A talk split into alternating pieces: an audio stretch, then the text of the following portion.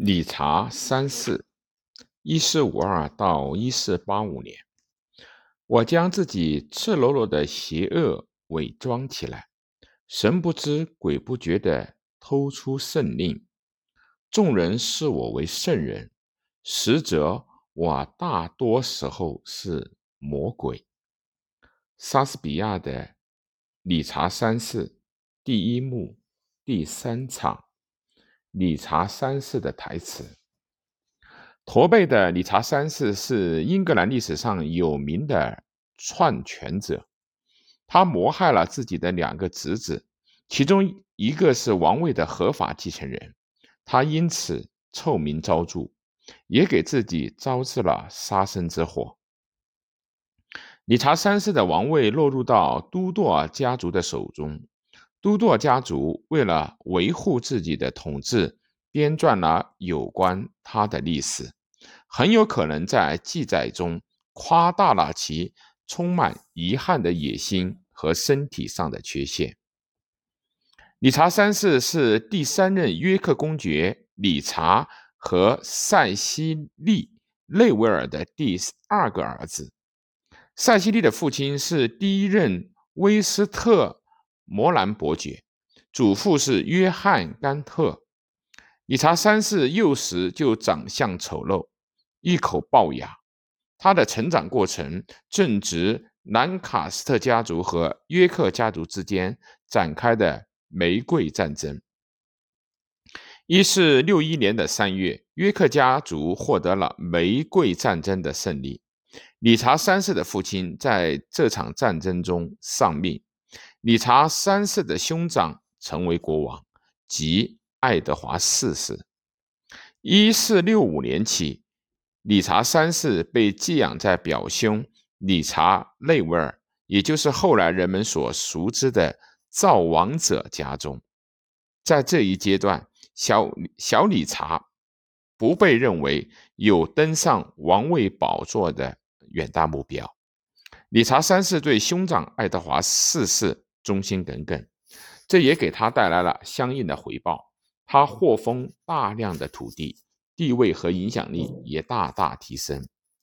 一四七零年，兰卡斯特家族短暂的立过亨利六世为王，迫使约克兄弟流亡海牙。一四七一年，理查三世加入到爱德华四世的讨伐大军，亨利。六世再次被罢黜。理查三世作为将军能力出众，作为管理者富有手腕。他在爱德华四世统治期间受封成为被英格兰的管理者，因其公平正义而声名远扬。在约克家族征战的过程中，他获得了约克郡、达勒姆郡、坎布里亚郡。一连串的城堡，而他的忠心也意味着国王对他影响力提升的容忍。例如，一四八一年，理查三世代表爱德华四世向苏格兰人宣战，并最终取得了胜利。一四七八年，约克兄弟中的乔治以叛国罪被处死，理查三世极有可能是幕后的推手。目的是为了铲除其登基道路上的一大障碍。这是理查三世第一次梦想着夺取王位。一四八三年的四月九号，爱德华四世驾崩。此时，理查三世的野心暴露无遗。在继承王位的秩序上，他排在了他的侄子年仅十二岁的爱德华五世之后。而爱德华五世身后还有他九岁大的弟弟博鲁斯伯里的理查，以及国王的娇妻伊丽莎白·伍德维尔的两个儿子。爱德华四世死前将理查三世定为护国公，理查三世也宣誓效忠自己的侄子。但不到一个月，他就抓捕了爱德华五世，随后又抓捕了爱德华五世的弟弟。把二人关押在伦敦塔中。理查三世一开始声称抓捕两个孩子是为了保护他们，随后又以叛国罪处死了此前被托付辅佐幼王的大臣贵族。然而，两个月之后，他在圣保罗大教堂外宣布，爱德华四世与伊丽莎白·伍德维尔的婚姻不合法。原因是，据一位不愿意透露姓名的主教证实，爱德华四世此前已经与他的情妇埃莉诺·巴特勒偷偷结了婚。他强制议会颁布法案，在爱德华四世死后宣布他与伊丽莎白·伍德维尔的婚姻无效。这样一来啊，伍德维尔的两个儿子就成了私生子。理查三世借此扫平了自己登基的道路。此后，理查三世还镇压了一场针对他的小型起义。一四八三年的七月六号，理查三世在威斯敏斯特大教堂加冕。为了巩固自己的地位，理查三世逮捕并处死了有可能反对他的几个贵族，但是他清楚的知道。只要两个侄子还活着，他们就将一直对他构成威胁。一四八三年的夏天，两人同时失踪，但人们对他们的失踪并不感到震惊。到了秋天，人们都认为两个孩子已经去世了。当然，理查三世要对他们的死负责。根据多年后托马斯·莫尔爵士的记载。理查三世下令在两个孩子熟睡时将其饿死，直到一六四七年，两个孩子的遗骨才在伦敦塔的一个楼梯间被发现。随后，他们的遗骸被葬在了威斯敏斯特的大教堂。在理查三世执政期间，人们都相信是他谋害了两位王子。在那个野蛮的时代，这也是令人恐惧的行径。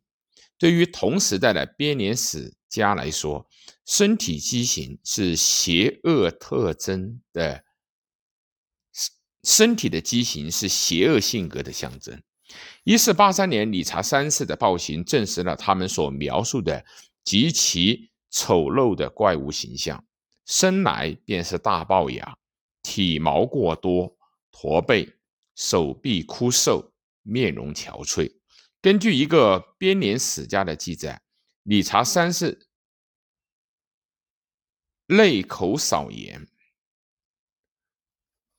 性情焦躁，身边一直带着一把匕首，右手时不时把匕首拔出，拔出一半又放回去。有些历史学家认为，这些编年史家都是在都铎王朝的。宣传服务夸大了理查三世的身体残疾。后世人们所熟知的理查三世，就是威廉·莎士比亚戏剧《理查三世》中描写的焦躁不安、阴险驼背的形象。我终日一瘸一拐，不受欢迎。当我在狗身边停留的时候，他们都会对我进行狂吠。理查三世主要的死敌。亨利都铎，亨利三都铎后来有组织的丑化了理查三世的形象，将他说成是一个恶魔，在欧洲大陆集结了一支军队进攻英格兰。一四八五年的八月二十二日，博斯沃斯一役成了两军作战的高潮。理查三世表面上的盟友托马斯·斯坦利，也就是后来的。诺森伯兰伯爵以及他的胞弟威廉爵士按兵不动，观察两军的态势，最后倒向了亨利一方。